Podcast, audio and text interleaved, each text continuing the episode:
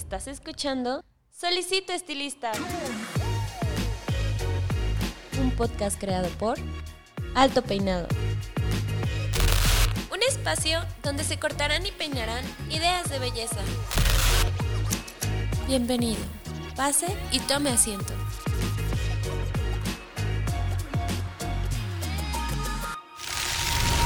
Este episodio es patrocinado por Cold Brush, la nueva herramienta de Babyliss Pro para obtener un cabello saludable. Cold Brush hidrata, suaviza y mejora la condición del cabello.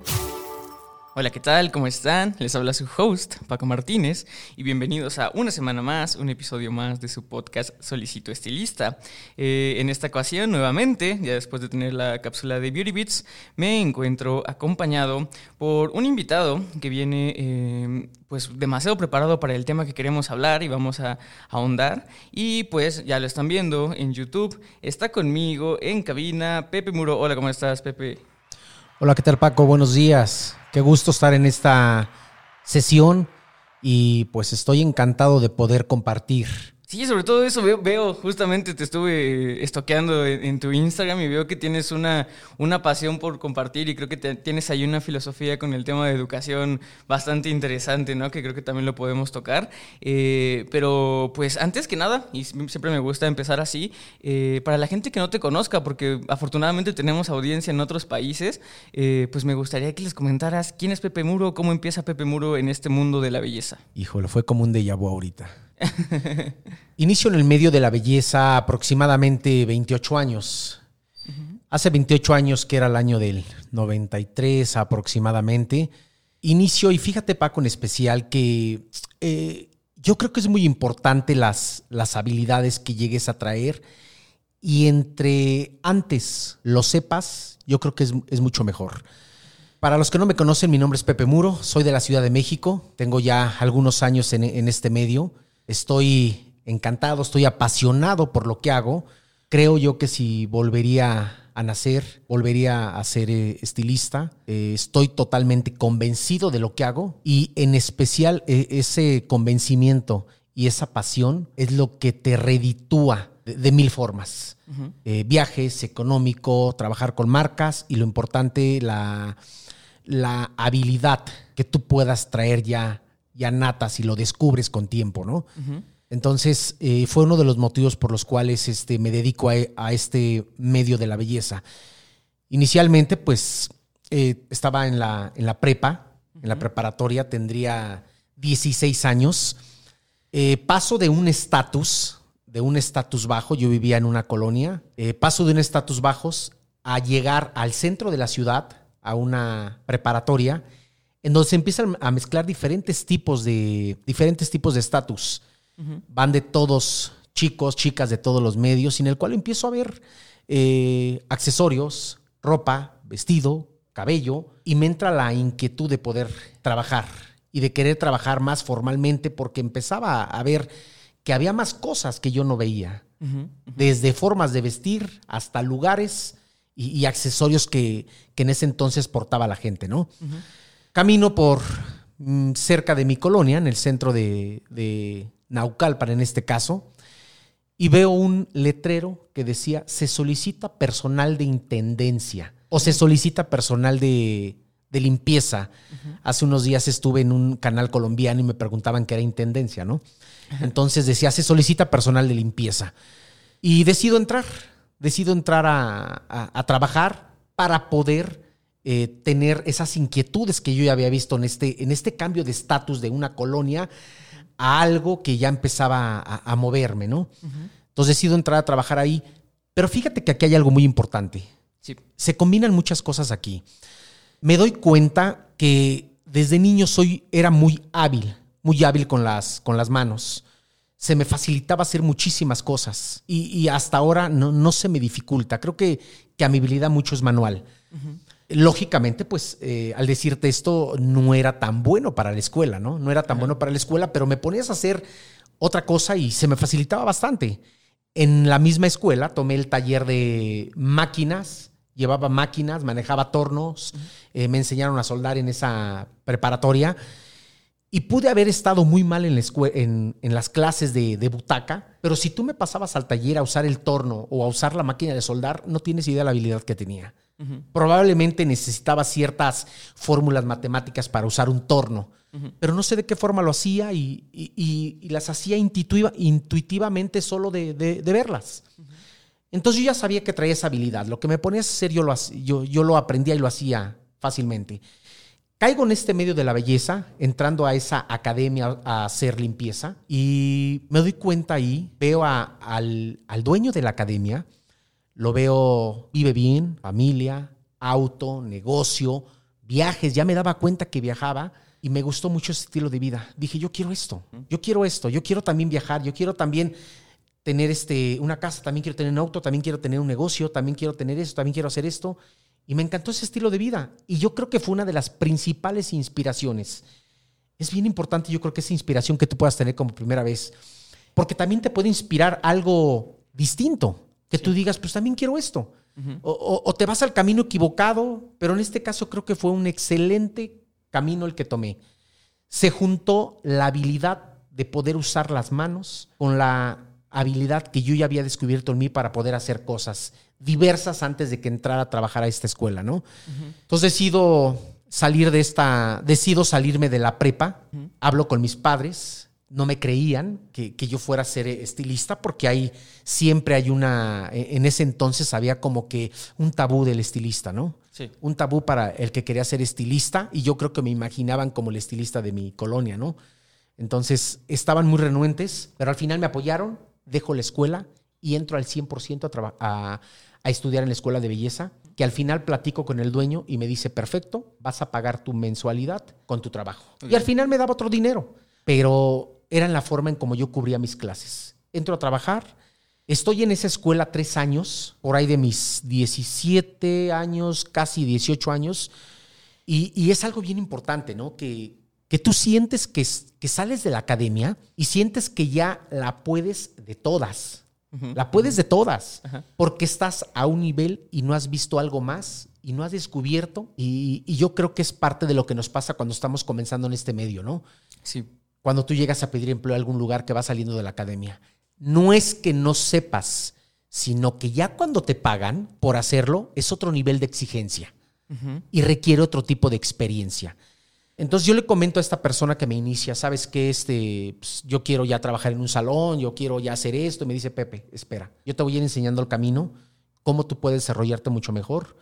Y, y decido hacerle caso. Me envía a trabajar a un salón en Polanco que tenía. Me voy de, de limpieza, pero de asistente. Y ahí es donde me empiezo a desarrollar. Empiezo a ver otras cosas donde dije, rayos, creo que no, he, no sé hacer nada de esto. Sientes que, que ya sabes, pero al final, ya cuando observas realmente la realidad, te das cuenta que no sabes. Entonces me empiezo a pegar con algunos estilistas que ya trabajaban en ese lugar y, y veo que, que hay muchas cosas por aprender aún. Muchísimas cosas que aún me sigue pasando, ¿no? Veo que hay muchas cosas por aprender. Pero hay algo que viene ese lugar en especial. Me encantaba, estaba enamorado de ese lugar porque estaba aprendiendo, porque era algo nuevo para mí y, y no me pesaba eh, que me pusieras a barrer, que me pusieras a limpiar. Pero había algo en especial que no me gustaba, que yo creo que lo he platicado con infinidad de colegas, ¿no? Que había cierta apatía por enseñar, porque normalmente eh, ahorita compartimos y si no compartes lo ves en redes sociales para tú poder aprender. Pero en ese entonces me paraba atrás de un estilista y, y me ponía la espalda para que no lo observara y me mandaba a barrer. Regre- barría rapidísimo, regresaba y lo seguía viendo cómo cortaba y me mandaba por una toalla. Regresaba y me mandaba por esto y regresaba y me decía, ¿no tienes algo que hacer? Le digo, es que quiero ver. Y dice, no puedes ver porque el cliente se enoja. Entonces había ciertos tabús también de, de ese medio. Y, y me doy cuenta ya con ese tiempo que había como que eh, cierto, cierto dilema, el cual, si tú lo veías trabajar, él te podía, eh, tú le podías aprender y podías bajar a sus clientes. Si tú aprendías, podías este, poner un salón enfrente. Si tú le aprendías, entonces había ciertos tabús que muchas veces provocaba que la gente no compartiera como en la actualidad lo estamos haciendo.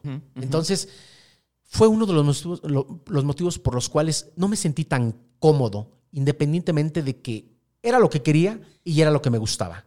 Entonces eso, eso surge, llega, el, llega un mes aproximadamente del 92, aproximadamente, y sale un viaje que dice Beauty Show de Nueva York, ¿sí? Hecho por viajes, creo que Malbori, ¿no? Viajes Malbori, Beauty Show de Nueva York. Y le digo en ese entonces a, a, mi primer jefe, solo he tenido dos empleos antes de poner mi negocio. Y, y, le digo, ¿sabe qué es que me gustaría ir aquí? Y justo lo vi, creo que en alto peinado. Lo vi en alto peinado. Veo la revista, veo por primera vez una revista de estilistas. Yo digo, ¿qué rollo aquí? Veo, veo estilistas de esas décadas, veo este viaje y, me impactó y le digo, oiga, este, yo quiero ser, estar aquí. ¿Cómo le hago? Y me dice, no, Pepe, ¿cómo crees? Dice, no. Yo tendría 17 años. Me dice, no, Pepe, ¿cómo crees? Eh, mm, creo que hay muchas cosas que hacer todavía por acá. Le digo, pero a mí me encantaría estar ahí. Y dice, no, Pepe, creo que, creo que es demasiado. Y resulta que a los pocos días vuelvo a insistir y probablemente se apiada, ¿no? Y me dice, ¿cuánto crees que te vas a gastar? Le digo, no lo sé. Me dice, mira, Pepe, el dólar está en 3.14, eh, tú ganas 500 pesos. Le digo, pero pues, si me ayuda, si puedo ir. O sea, yo aferrado, ¿no? Y, y creo que eso es parte y clave para lograr y alcanzar lo que quieres, el aferrarte a algo, el aferrarte a un sueño, el aferrarte a algo que tú quieras hacer sin importar los obstáculos que se puedan presentar en la vida. Y resulta que me dice, ok, te voy a apoyar. Era cuando en ese entonces en la embajada tú podías llegar con alguien, ahora ya no se puede, pero esa vez él lleva sus papeles del banco, lleva sus documentos, lleva los papeles de su casa y me ayuda a tramitar mi visa. Él dijo que él me iba a pagar todo y que me dan la visa.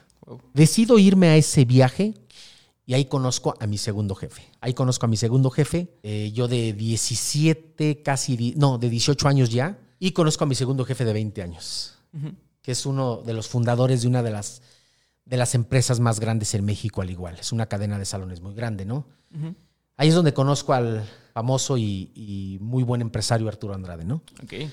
Ahí lo conozco, fuimos compañeros de, fuimos compañeros de cuarto, fuimos roomies. Entonces yo llego ahí, charlamos, platicamos y desde ahí se le notaba esa capacidad para el business, capacidad para poder hacer cosas. Desde ahí se le notaba. Entonces viajo, viajo, este, voy a ese evento, conozco a varios estilistas, varios estilistas que ahora, pues bueno, son amigos míos. Y, conozco a este segundo jefe, ¿no? El cual hicimos mucha química, me contaba las ideas que tenía de, cómo podía hacer crecer un negocio, de cómo podía hacer esto. Era, él era muy nuevo al igual en esto, pero tenía mucha habilidad para poder hacer negocios. Regreso a este empleo que tenía como primero. Estoy aproximadamente cinco meses más, aproximadamente, y me voy a trabajar con este nuevo jefe. Me voy a trabajar con él. Fue tan buena la idea que, que me vende me sonó muy lógica, me sonó muy buena, muy este, ambiciosa y decidí irme a trabajar con él. Y ahí es donde yo creo que empieza mi verdadera carrera en el medio de la belleza. Es donde se empiezan a abrir las puertas en automático. Okay. Yo creo que eso es, eh, eso es muy importante y es algo de lo que marca mi vida, ¿no? El inicio de cómo yo puedo empezar algo sabiendo que, tengo habilidad en las manos, el inicio de poderte aferrar a, una, a un sueño, a una visión que tú llegues a tener, para poder lograr hacer más. Yo creo que es bien importante que, te aferres a lo que te gusta, que te aferres a lo que quieres. Eh, lógicamente tiene que ser alcanzable, tiene que ser inspiradora, tiene que ser positiva. Que te aferres a lo que buscas, porque puede ser que si no lo haces y tú lo logras al sexto intento, y si al, rindo y si al quinto te rindes, pues puede ser que nunca lo hubiera hecho y nunca hubiera estado en este medio. Entonces, no importa las veces que insistí. Me mandan ese viaje, regreso, estoy todavía un tiempo, eh, agradezco eh, el primer escalón que, que, forjó mi vida del medio de la belleza y me voy a trabajar con este, mi segundo empleo, antes de, del mío, que fue a mis 30 años. Y creo que es uno de los inicios muy, muy fuertes y muy marcados que tengo, que tengo en mi vida. Y entre esos hay muchos detalles, ¿no? Pero creo que esto es a, a grandes rasgos lo que, cómo inicié y, aprendí a conocerme desde niño, ¿no? Qué era lo que buscaba y qué era lo que quería y para qué era bueno. Sí, y sobre todo creo que es, importante, eh, digo, yo creo que vamos a tocar ya de entrada el, tema de, cómo enseñas y cómo he visto que, actualmente te dedicas a compartir la educación, la educación de... Eh, con enfoque más de, barbería. Pero mencionas, y dentro de todo, de todo este discurso, me, me, salta mucho la palabra ver. Me encanta cómo para todo era ver. Y yo veía que usaba en el torno y podía aplicar esto, ¿no? Y me encantaba cómo te acercabas a, las personas de, esta um, academia donde estabas o, la peluquería donde estabas y veías y que no te dejaban ver, ¿no? Entonces te quiero preguntar, creo que eres un, eres un estudiante que es mucho del, del ver para aprender. O sea, eres más visual, ¿no? O sea, puedo, entender que, que, elementalmente ves las cosas, a lo mejor y, dentro de tu cabeza es como una ingeniería en reversa y pues puedes aprender el proceso, ¿no? Creo que eres e, ese, tipo de estudiante. Me gustaría saber si eres el mismo tipo de maestro a la hora de estar enseñando eh, barbería, porque realmente la gente tiene que entender que muchas veces las técnicas es simplemente eso, es un proceso repetido muchas veces y que eventualmente la práctica por eso hace al maestro, porque estás haciendo el mismo proceso distintas veces y ese es como el primer paso, ¿no? Ya después viene esta, eh, de esta estructura de lo aprendido para poder liberarte y hacer cosas más creativas, que es a lo que voy, porque también eh, vi dentro de tu currículum que fuiste director de arte, ¿no? En una empresa. Sí. Entonces, ¿qué tipo de, alumno eres y, y, si ese mismo tipo de alumno lo replicas al momento de enseñar? O sea, ¿tu manera de enseñar es más visual o eres muy técnico, eres muy teórico? Creo que aquí es muy, muy importante, Paco, el, el parte del conocerte, saber cómo aprendes. Eh, relacionado a la primera pregunta, es creo que me gusta enseñar eh, en este segundo empleo que, tuve para esta cadena de salones, este, llamada Estilísimo Consultores en Belleza. Ahí es donde aprendí a aprender para poder enseñar. Creo que esa es una, una ley de vida. Si aprendes a obedecer, vas a aprender a mandar. Si aprendes a, aprender a tener tolerancia y a poner atención, vas a poder enseñar. Yo creo que eso es, clave. Entonces, en esta empresa aprendo a aprender cómo hacer las cosas, aprendo de otros estilistas, porque fue una de las empresas que me hizo viajar demasiado. Fue una de las empresas donde inicio uno de mis puestos muy importantes, que es educación, hasta llegar a ser eh, eh, director artístico y eh, educación, muy ligado con recursos humanos. Donde se me abren las puertas para trabajar con marcas muy importantes, que en ese entonces este, fue L'Oreal para la alta peluquería en México. Entonces yo creo que es, es muy, muy interesante el saber cómo aprendes. Y en la actualidad sigo aprendiendo, pero si tú le metes más conocimiento a lo empírico que puedas ser, si le metes conocimiento, yo creo que puede ser brutal para lo que tú hagas. Y me doy cuenta ahora en las nuevas generaciones. Yo creo que las generaciones anteriores, o, mi generación que es generación X, pero yo creo que para los millennials y los Zetas que ahora vienen muy fuerte, porque tú ves ahora cortando a un jovencito de, de 17, de 19, veo cortando a alguien de 15 años, que en este caso este, los llego a tener. Y, traen una habilidad impresionante, impresionante. Pero si esa habilidad que muchas veces es nata, le pones conocimiento, que ahora el conocimiento muchas veces lo agarras desde YouTube, al fin y al cabo es conocimiento que tú estás adquiriendo y combinado con tu habilidad, puedes llegar a ser brutal. Pero si, si a este conocimiento tú le metes algo muy objetivo, yo creo que puedes eh, lograr a tener excelentes, excelentes empleados. Me gusta ver mucho las habilidades de la gente. Yo sé que, que no todos tenemos las mismas habilidades. Eso me llega a pasar con mi personal. Cuando llego a dar clase de, de algún eh, taller de, del método American Crew, que es para la empresa que trabajo actualmente. Cuando llego a dar eh, algún taller de, de aclaraciones o, de mechas, llego a ver que no todos tenemos las mismas habilidades y es muy y es parte de, ¿sí? Entonces trato de, de, enfocarme en esa, en esa habilidad, trato de hacerla más fuerte y donde no, trato de que puedas comprenderlo para que durante la práctica, que es parte de la charla que tengo con ellos cuando estoy iniciando un curso en el proceso de que estamos tomándolo, poderlo hacer notar. Yo creo que es muy importante eso que como instructor tú puedas hacer notar tanto cuáles son fuerzas, cuáles son debilidades y que tengas la opción a poderle dar seguimiento. Hay veces que, que tengo comunicación todavía con algunos alumnos en los cuales me preguntan, me envían su corte. Oye, fíjate, me quedó el corte de esta forma. Oye, me quedaron mis mechas. Oye, me quedó esto, me quedó lo otro. Y, trato de retroalimentar, a ver cómo lo hiciste. A ver, pero ¿por qué no le pusiste esto? No, pues por esto. Entonces, ¿qué hubieras hecho? O sea, trato de, trato de que haya esa comunicación para que al fin y al cabo sigas siendo maestro, aunque ya no estés directa como, directamente ya trabajando con él en algún taller. Yo creo que es parte de lo enriquecedor que tú puedes a que tú puedes hacer crecer una persona. Creo que es parte de cómo tú puedes trascender como educador, el ayudar a la gente. Creo que en automático, cuando tú ayudas, en automático va a haber una buena reacción. Puede ser dinero, puede ser alguna invitación, puede ser que te conecten con otros estudiantes que te van a pagar, puede ser que te conecten con algún otro salón que te contraten como capacitador de sus empleados. Yo creo que siempre este, hay una reacción. Estoy muy, muy eh, casado con ley de, de, dar y recibir. Muy casado, causa y efecto, totalmente. Haces algo bueno, va a venir algo bueno. No puedes hacer algo bueno y siempre va a estar regresando algo malo. Yo creo que muy difícilmente. Entonces trato de ver esto, trato de que quien es empírico, trato de darle eh, teoría y trato de darle fundamentos para que pueda ser aún más fuerte en lo que hace. Entonces parte de cómo me manejo como, como educador y parte de cómo yo me manejé en este aspecto, ¿no? Sí, claro. Ahora, eh, empezaste, ya, ya lo mencionaste, hace 28 años, esa es mi edad. Aproximadamente. esa, esa es mi edad, ¿no? Y, y algo que, que hablábamos fuera de aire, del aire es este, esta distinción que ahora creo que ya está muy marcada, de hecho ya lo puedes identificar pues bastante bien, que es la diferencia justamente entre eh, peluquería, de- de- tenemos tres sujetos de estudio, ¿no? Como tú lo habías dicho. Está el peluquero, está el barbero y está el estilista. Y yo creo que eh, para función de, de- de todos los podcasts escucha que nos están entendiendo y nos están intentando eh, pues, pues llevar esta plática y del desarrollo del tema, me gustaría que, que por favor les dijeras a ellos cuál es el entendimiento de estos tres. ¿Cuál- ¿Cómo los definirías tú? ¿Cuál es eh, el actual concepto que se tiene de estos tres sujetos de estudio y este, cuáles son sus características? En mi opinión, Paco, eh, porque puede haber diversidad de opiniones en este medio, pero en mi opinión, en la trayectoria que tengo, en la actualidad tengo 45 años, pero en mi opinión, anteriormente había estéticas, las cuales tenían nivel, trabajaba un tipo de personas, eh, después de ahí surge lo que es el salón de belleza, o sea, ya quien era un salón de belleza, puta, pues era top, ya no soy estética, es un salón de belleza. Ajá. Entonces le das otro nivel, otro nivel este, eh, mayor lo que es a tu lugar de trabajo.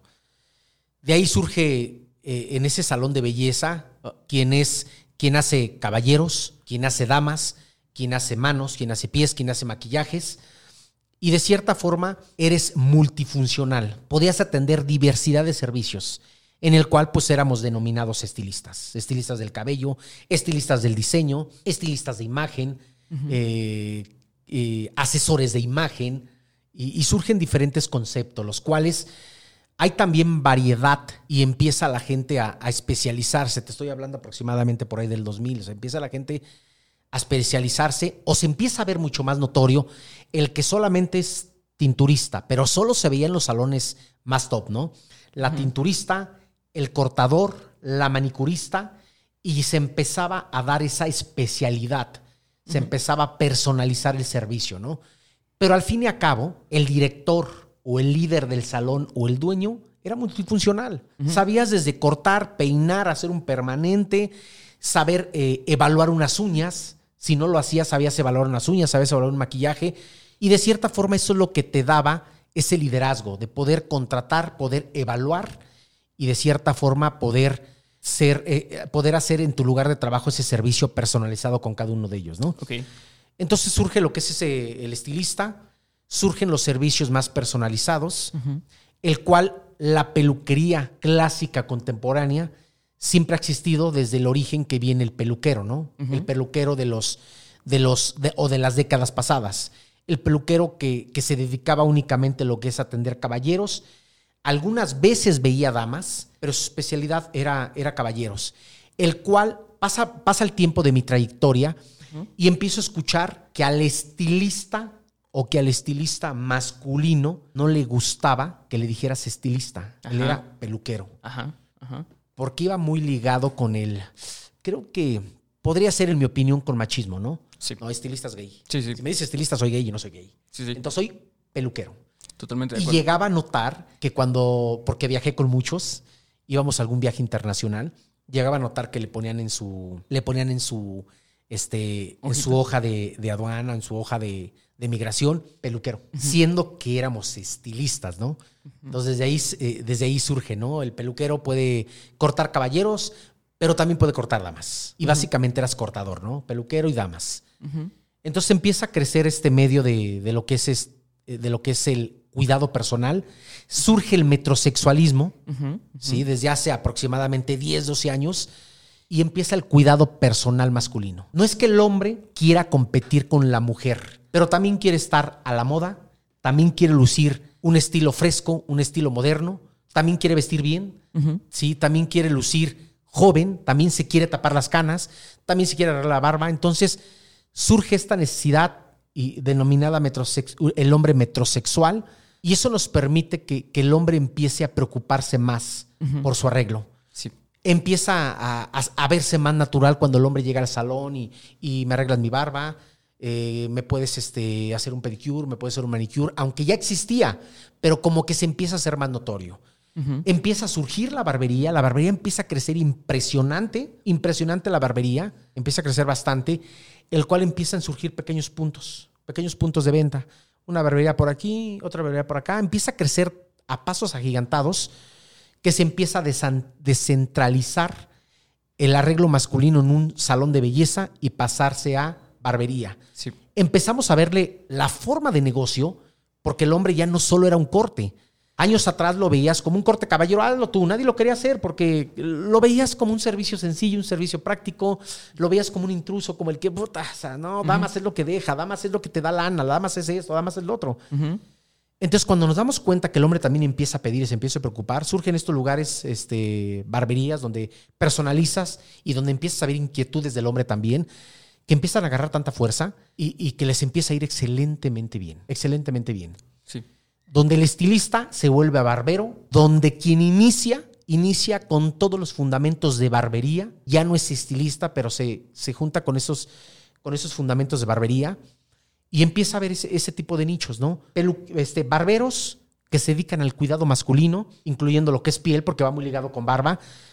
Entra el peluquero, que yo creo que yo soy más de ese, de ese medio peluquero, el cual puedo arreglar tanto hombres y, y mujeres, pero no hago pedicure, no hago manicure, no hago maquillaje, sino me arreglo, me dedico únicamente a lo que es a- al cabello, al cuidado del cabello. Sí. Y está este medio del estilismo, ¿no? Donde ya hay hombres, pero también hay una cantidad inmensa de mujeres, el cual este, es- se- pueden maquillarte, también te pueden cortar damas, también te pueden este, hacer este, un color, o sea, pueden abarcar mucho más en, en este aspecto, ¿no? Sí. Pero pues nos cae la pandemia. Nos cae la pandemia el año pasado y nos empezamos a dar cuenta que el ser multifuncional es lo que te va a dar muchas veces esa verse- verse- Versatilidad. versatilidad para poder lograr infinidad de cosas. Y, y si no hay caballero, pues, pues hay dama. Y si no hay dama, pues hay un color. Y si no hay color, porque yo creo que, que fue una, un año que nos marcó de mil formas a todos. Sí. Entonces, yo que, que tengo infinidad de, de seguidores, tanto en Facebook como en Instagram, me empiezan a preguntar, oye, ¿cómo te está yendo? Oye, ¿cómo vas? Oye, ¿cómo esto? Oye, ¿cómo el otro? Oye, pues casi no tengo trabajo. Oye, este, si me voy de asistente contigo y, y, pues me enseñas otra cosa, es que solamente sé cortar caballeros y, y si me enseñas a, a cortar damas y, y si me enseñas a, a hacer color y si me enseñas, entonces empiezas se empieza a dar cuenta que hay otras cosas también que puedes hacer para ampliar mucho más tu abanico de posibilidades para dar servicio. Sí. Creo que no está muy peleado, creo que son las diferencias, pero no está muy peleado lo que es la barbería, la peluquería y el estilismo. Creo que no está muy peleado. Que al fin y al cabo lo englobamos como, como estilismo, ¿no? Al fin y al cabo se engloba. Pero creo que entre más multifuncional seas, ¿sí? puedes, ten- puedes tener más oportunidades de, de- de abarcar más.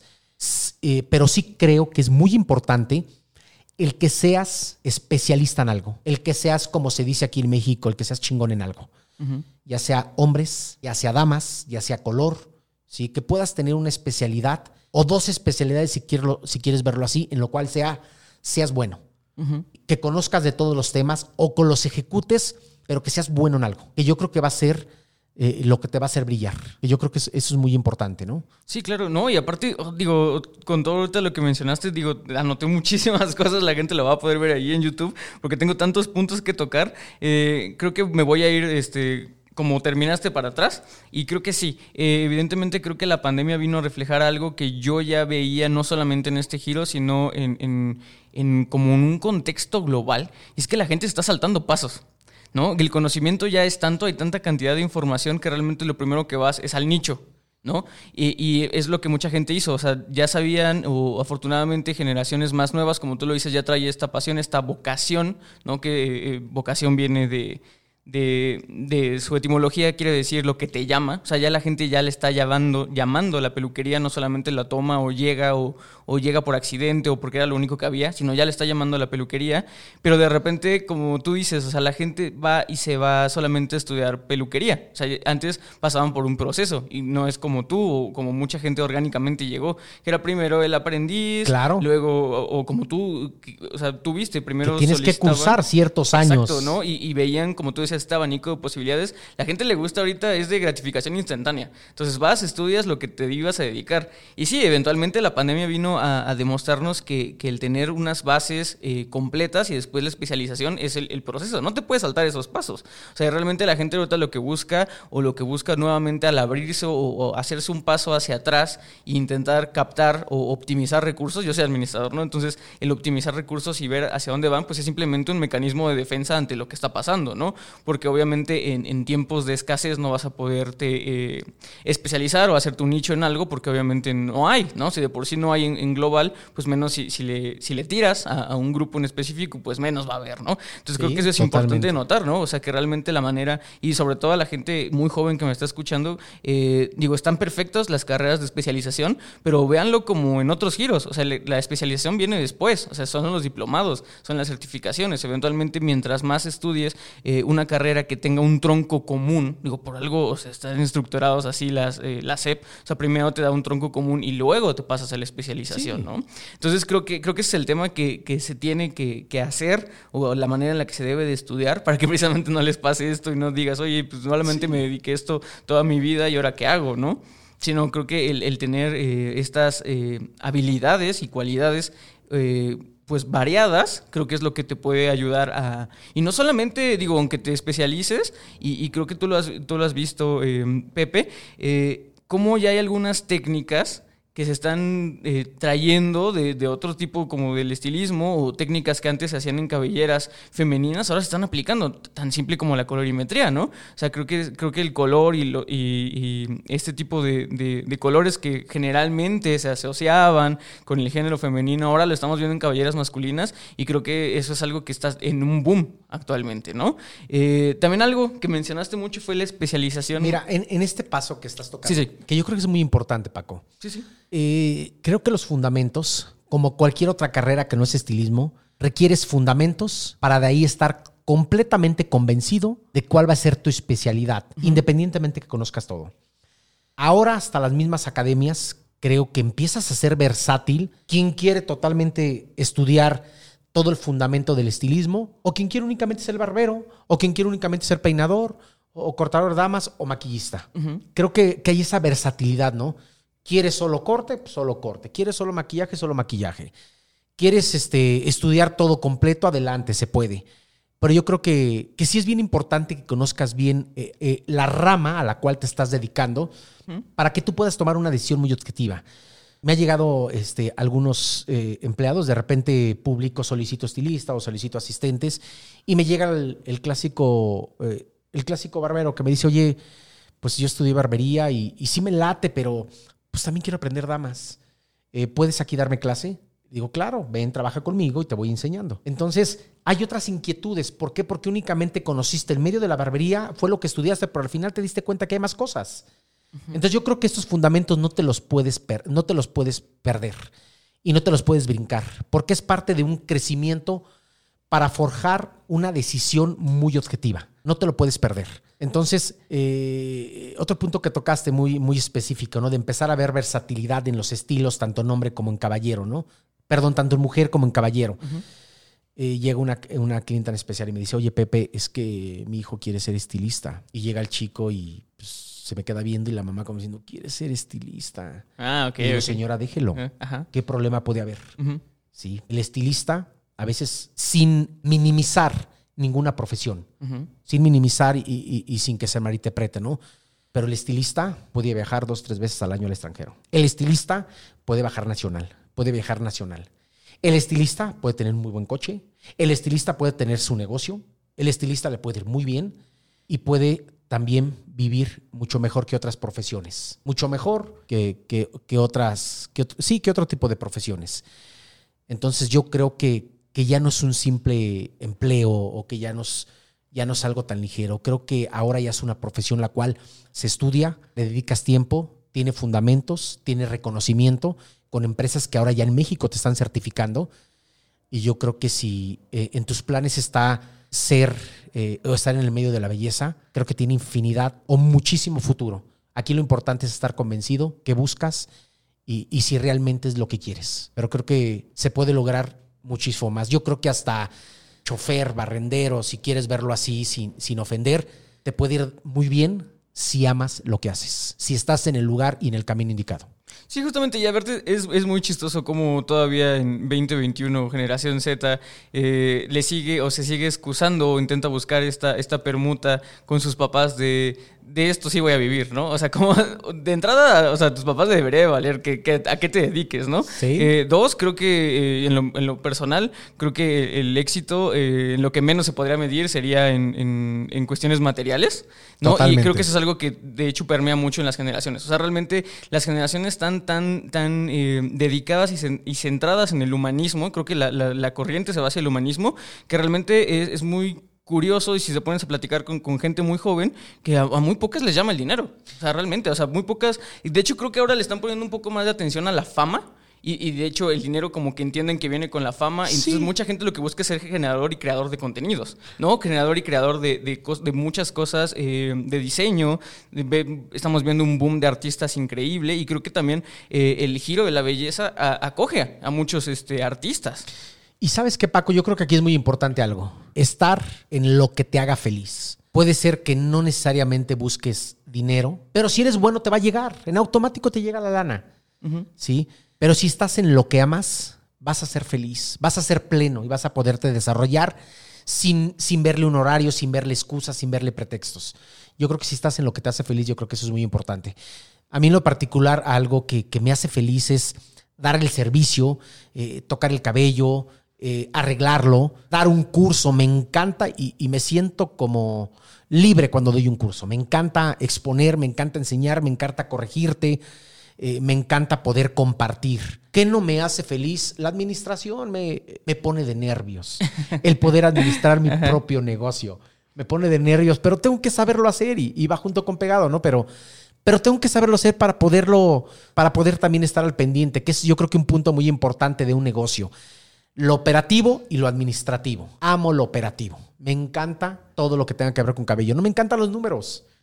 Entonces, yo creo que eso es muy importante. No me encantan los números, pero no lo descuido, pero tengo un contador, pero tengo quien me haga inventarios, pero tengo quien me, quien me puede ayudar a, ese medio. Y, yo sentirme libre eh, en, dar un curso o poder dar un servicio a un cliente. Creo que eso es lo importante, poder saber qué te hace feliz. Y en automático viene infinidad de, de recompensas que la vida te va a poner enfrente. Sí, y digo, ahorita me voy a salir un poco de, lo que ya hemos visto, porque quiero tocar algo que he visto que ha salido mucho dentro de, nuestro discurso y la narrativa que hemos llevado, que son ciertas ideologías, ¿no? Tenemos la ideología de que eh, la persona que estudiaba esto, pues realmente no, no era una carrera como tal, tenemos la ideología, sacaste eh, el tema que me encantó, que es cómo se dio este boom del cuidado en específico eh, de, lo masculino, me encantó también que hayas tocado el tema de que como muchos colaboradores, que, no querían tener nada que ver con el estilismo por estos tabús, ¿no? De, ser homosexual o no. Me, encantó eso porque habla mucho de ideología y cómo todavía permea, ¿no?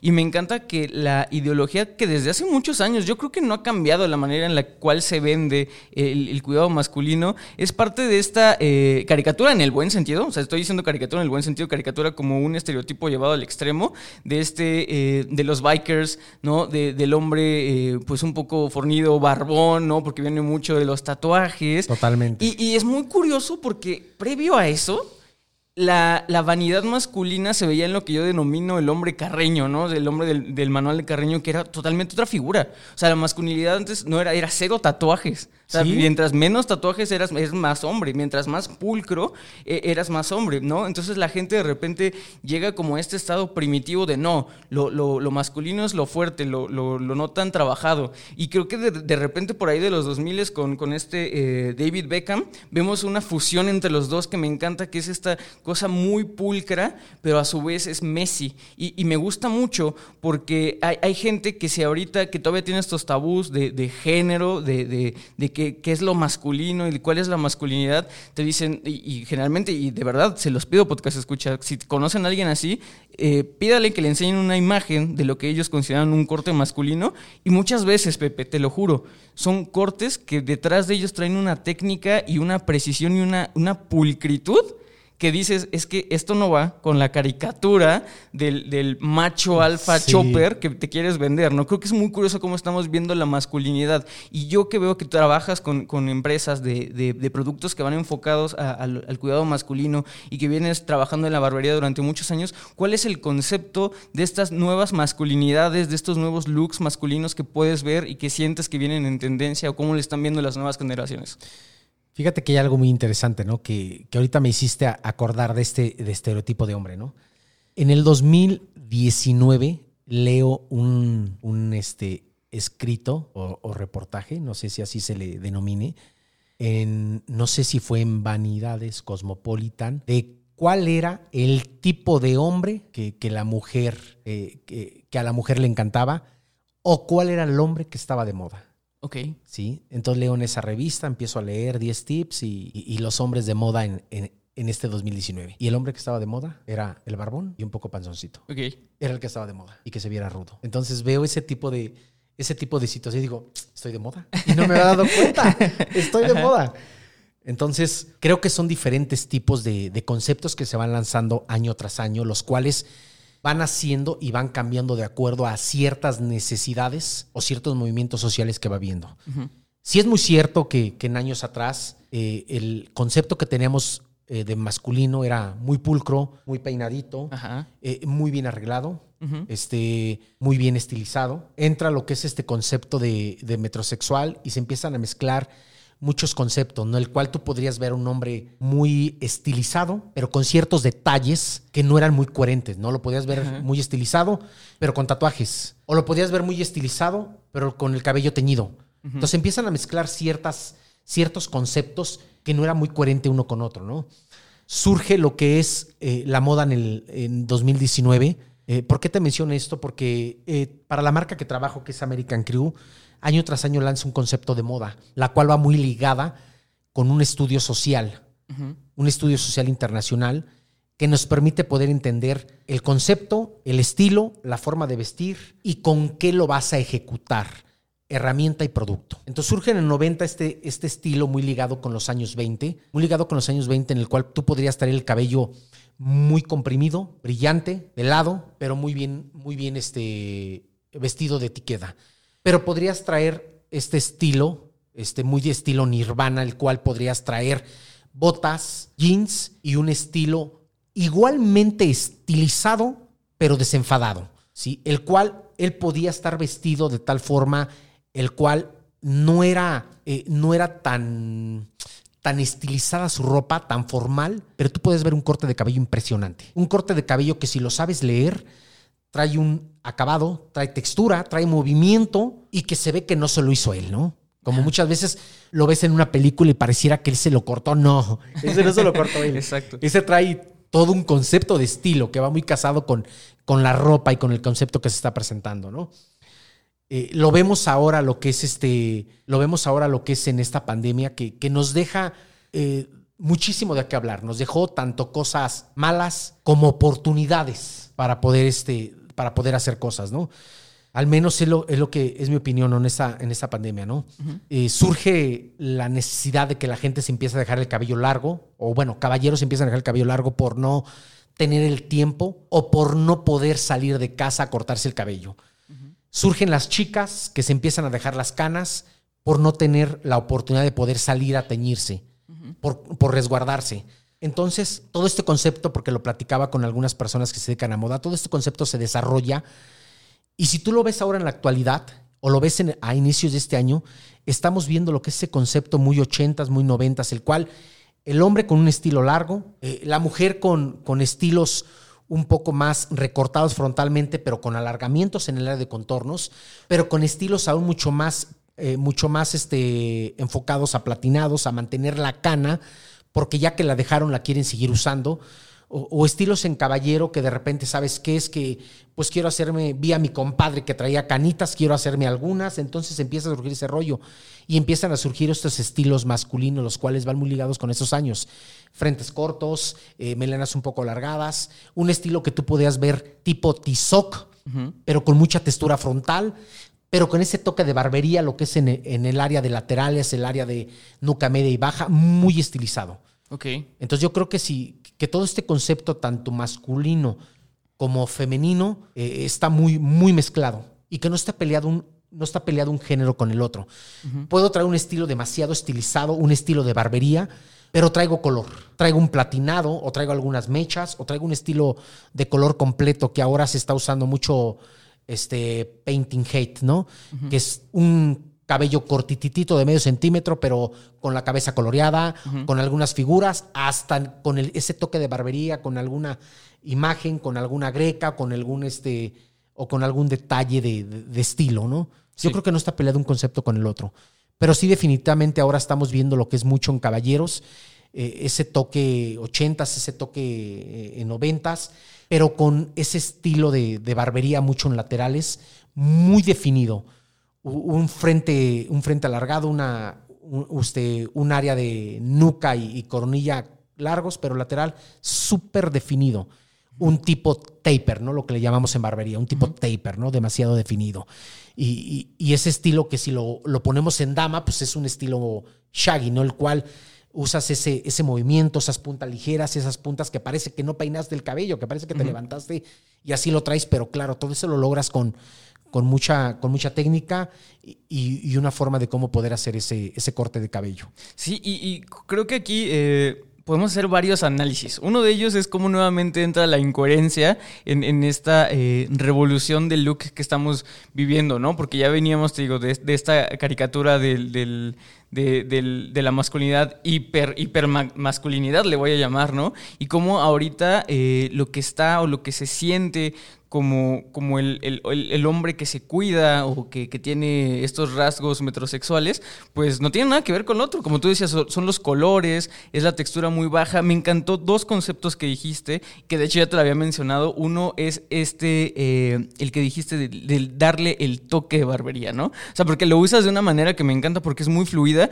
pero detrás de ello hay una ideología. O sea, porque si realmente hay algo que que reconocemos como un toque de barbería. Y dos, el segundo concepto que me encantó que utilizaste fue leer el peinado. Porque creo que eso es algo que no, que no hace y creo que ilustraste muy bien el concepto que tenía sobre la gente que no te sabe definir cuál es un corte masculino, ¿no? Que, que tienen una idea del corte masculino, pero cuando lees lo que realmente ellos refieren a un corte masculino es un corte sumamente pulcro, que no tiene nada que ver con, con su idea de masculinidad, ¿no? Entonces me, encanta que, y me encantaría que, pudieras definirme cuál, aquí, cuál es lo que tú consideras que es el toque de barbería que da esta identidad a un toque de barbería y, sobre todo eh, cómo tú lees un peinado. Me gustaría saber mucho eso. creo que ahora entre más completo seas mucho mejor. Yo creo que el, el que tú seas barbero no significa que no sepas usar una secadora, que no sepas usar un cepillo, que no sepas usar un, este, producto de estilizado. Creo que al final va junto, ¿no? Va junto con, va junto al estilizado, con el corte y el estilo que tú puedas hacer. Eh, cuando empezó este, cuando empieza a surgir este, e, este concepto de barbería, pues surge donde desvaneces los laterales, la nuca baja, la nuca alta, perfectamente bien. Pero el frente lo pasas de un lado, lo cortabas, lo pasas del otro lado, lo cortabas le ponías una cera muy brillante, lo peinabas de lado y estaba listo el caballero. Pero llega el momento en el que el caballero se empieza a aburrir, ¿no? Me llegaban clientes que de repente decían, ¿sabes qué? Es que sí me gusta así comprimido el cabello, muy brillante, pero quiero algo diferente. Quiero algo distinto. Oye, ya llevo dos años con este cabello muy corto, quiero algo diferente, algo, algo que podamos, este, que podamos variarle. Entra este concepto de cabello largo y yo creo que hay algo muy importante. Desde que el cliente te muestra el estilo, está observando el cliente, el peinado, el estatus, el qué proyecta esa imagen, el cómo se ve y el que se ve yo creo que a primera vista agradable. Y muchas veces el caballero o, o dama, tú ves una imagen y tú quieres esa vida o tú quieres ese corte y quieres verte como él luce y quieres verte como él como lo que él está proyectando. Entonces, creo que es muy importante entender esto, que desde que tú vas a realizar un estilo, sin importar si es barbería, este, peluquería o, estética, que desde que tú veas un estilo, sepas cómo lo vas a cortar, cómo vas a darle textura, cómo vas a definir o cambiar esa estructura que el cabello tiene, cómo lo vas a estilizar o con qué lo vas a estilizar. Por eso es importante, entre más completo seas, eh, entre más completo seas, pues mucho más eh, vas a poder definir un estilo. Yo creo que eso es muy importante. Entonces tú puedes traer un estilo largo como un tipo mullet, que va un frente largo, este, lleva una coronilla y una nuca media y baja al igual alargada, pero los laterales van desconectados, especialmente, eh, eh, especialmente el área de los oídos, los cuales tú tienes opción de poderlo dejar tan definido que si no sabes algo de barbería, tú vas a pasar un aumento y vas a dejar ahí solo una zona oscura una franja y sigue largo. Entonces tienes que tener ese fundamento también de barbería por si eres estilista o peluquero, para que también puedas dar ese efecto desvanecido, para que también puedas difuminar esas líneas y puedas darle ese toque de barbería. Sí. Pero si tú solamente eres este peluquero, sí, y, y, solamente haces desvanecidos, a la hora que te pidan un estilo de esos, pues no lo vas a poder realizar, no vas a poder saber ni con qué se peina. Entonces yo creo que, que tenemos que tener nuestra especialidad puede ser barbería, pero conocer de cabello, conocer de producto, conocer de texturas para poder enriquecer ese estilo. Sí. Y si eres estilista, claro que debes de conocer barbería, por si te llega algún estilo que de cierta forma lleve ese toque de barbería, tengas opción de poderlo definir, pueda gustar y se pueda ver agradable, porque al fin y al cabo, sí es muy importante que a nuestro cliente le guste, pero es muy importante cómo la demás gente lo percibe y cómo es importante que si alguien del medio lo observa, es donde dice, oye, corta padres, oye, me gustaría esto, oye, me gustaría trabajar con él. Y nosotros como estilistas también nos cortamos el cabello y también elegimos con quién cortárnoslo. Sabes que yo me lo quiero cortar con mi trabajador tal porque lo corta de una forma especial.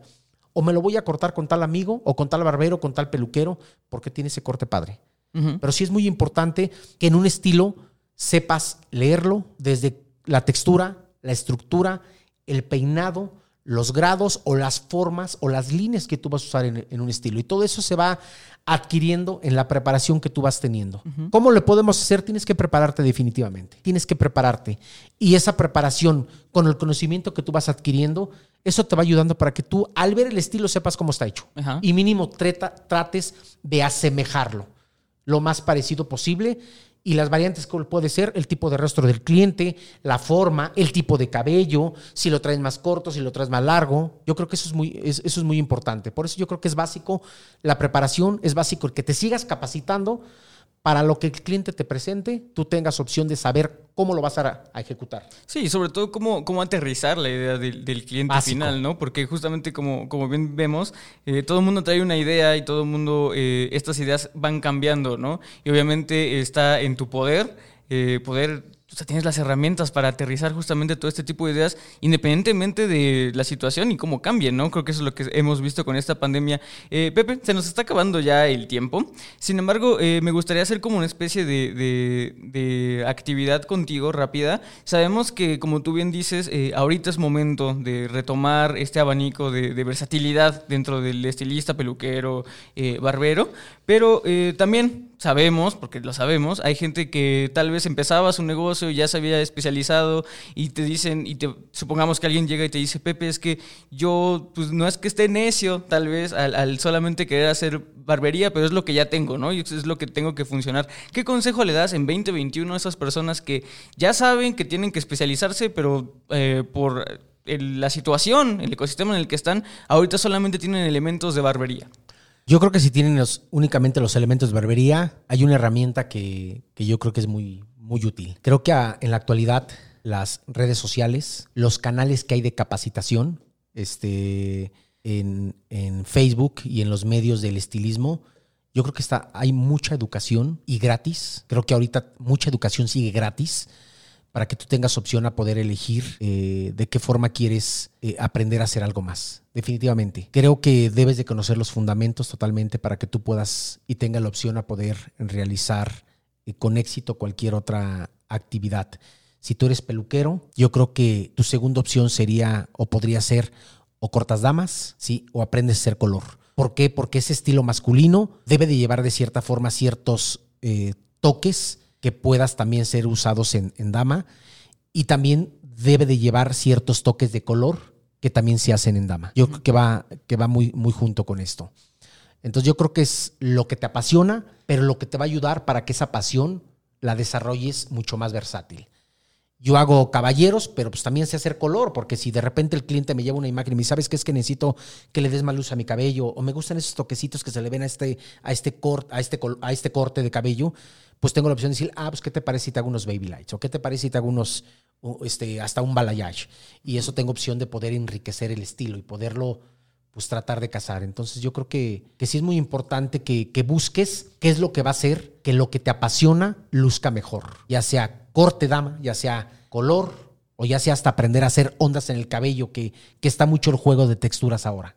Sí, pues muchísimas gracias Pepe por, por, haber estado aquí con nosotros. Creo que fue una plática bastante enriquecedora, eh, tanto para mí, aprendí muchas cosas, me gustaron muchos conceptos que, explicaste, espero que así eh, a su misma vez haya sido para ustedes, podcast escuchas, y dijiste algo muy importante que es este tipo de educación gratuita que yo creo que la pandemia arrojó mucho y mucha gente se fue por ahí, y recuerden que todo ese tipo de lives y eso los compartimos en las redes sociales de eh, revista Alto Peinado, si lo quieren checar, yo creo que por ahí podrían encontrarse algo que obviamente les va a ser útil. Y a su vez también te pido, Pepe, que por favor les digas a todos tus redes sociales donde te pueden encontrar. Bueno, ahora tengo dos canales. Uno que es este en Instagram, que estoy como Pepe Muro, Mex, que es un canal de barbería completamente donde desarrollo estilos y educación que próximamente a finales de mayo voy a tener un curso de lo que es corte caballero, donde únicamente lo que necesitas es tu herramienta. Yo pongo maniquís, yo pongo el espacio y yo pongo el medio para que tú puedas tomar el curso con toda la confianza. Ese curso va a ser a, finales de mayo con la intención de que podamos definir estos conceptos de, estilos en caballero que no son completamente cortos, sino son estilos con cabellos más alargados para que tú tengas versatilidad eh, en tu lugar de trabajo. Y tengo otra que es este un Facebook que estoy como Pepe Muro, el cual es totalmente de damas y me enfoco mucho a color, que son mis dos especialidades, caballeros y color. En donde en, esa, en este Facebook verás todos los trabajos que hago de aclaraciones, mechas, el uso del decolorante, cómo lograr un cabello rubio con calidad, que eso es lo importante. Tengo también un curso el 19 y el 20 de abril, va a ser en la Ciudad de México, eh, lo voy a estar anunciando por eh, el Facebook de Pepe Muro y en otro canal que es Capacitación Profesional para Estilismo, el cual va a ser el 19 y el 20 de abril. Pues podcast escucha y lo tienen, yo creo que es una excelente oportunidad, sobre todo porque como ya lo mencionamos en la pandemia, todo el mundo nos estamos dejando el cabello largo y pues si no lo saben estilizar o no tienen tanta eh, variante ahí dentro de sus portafolios para, para, ofrecerle a su clientela, pues dijo que mejor que, que eh, tomar esta clase, este curso con, con, Pepe Muro. Nuevamente, Pepe, muchísimas gracias por, por, estar aquí. Espero que podamos repetir en algún momento otro episodio con otro tema. Excelente. Eh, esta es tu casa, este es tu espacio. también muchísimas gracias a nuestro patrocinador Babilis Pro por siempre estar en todos los episodios con nosotros y a su vez también muchísimas gracias a ustedes Podcast Escucha por estar semana a semana con nosotros. Ya saben que todos los comentarios eh, pues están ahí en, el Instagram, también lo pueden dejar ahí, en YouTube. Yo fui Paco Martínez. Los veo la siguiente semana. Recuerden que la belleza la hacen ustedes. Hasta luego. Esto fue Solicito Estilista, un podcast creado por Alto Peinado.